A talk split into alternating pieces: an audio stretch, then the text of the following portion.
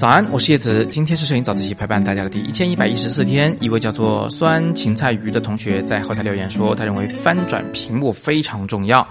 是的，翻转屏就是很重要的。那这个翻转屏呢，一般我们有两种啊，一种呢是可以上下方向翻转，一种呢是可以把整个屏幕啊翻转的朝向前方。它们分别会在什么时候最有用呢？比如说朝上下方向翻转的这个屏幕，它可以在高视角或低视角拍照的时候啊派上用场。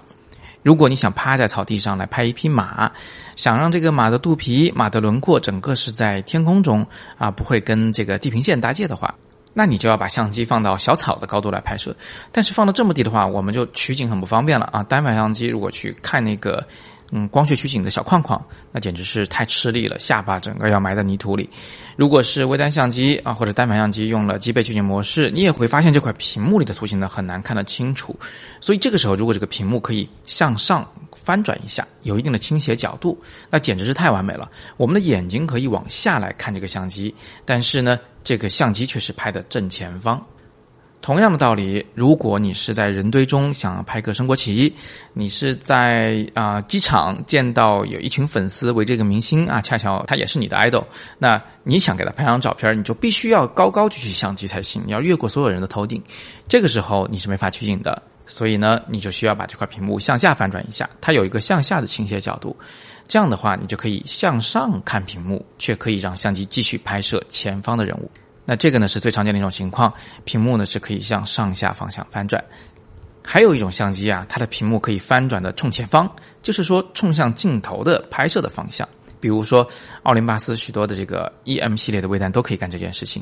还有佳能的一些看似比较入门款的相机啊，比如说 M 一百呀、M 五十啊，它们都是可以把这个屏幕翻转到前方来的。当然，翻转的姿势可能不太一样，有的是从侧面翻转到前方来，有的呢是越过相机的顶部翻转到前方来。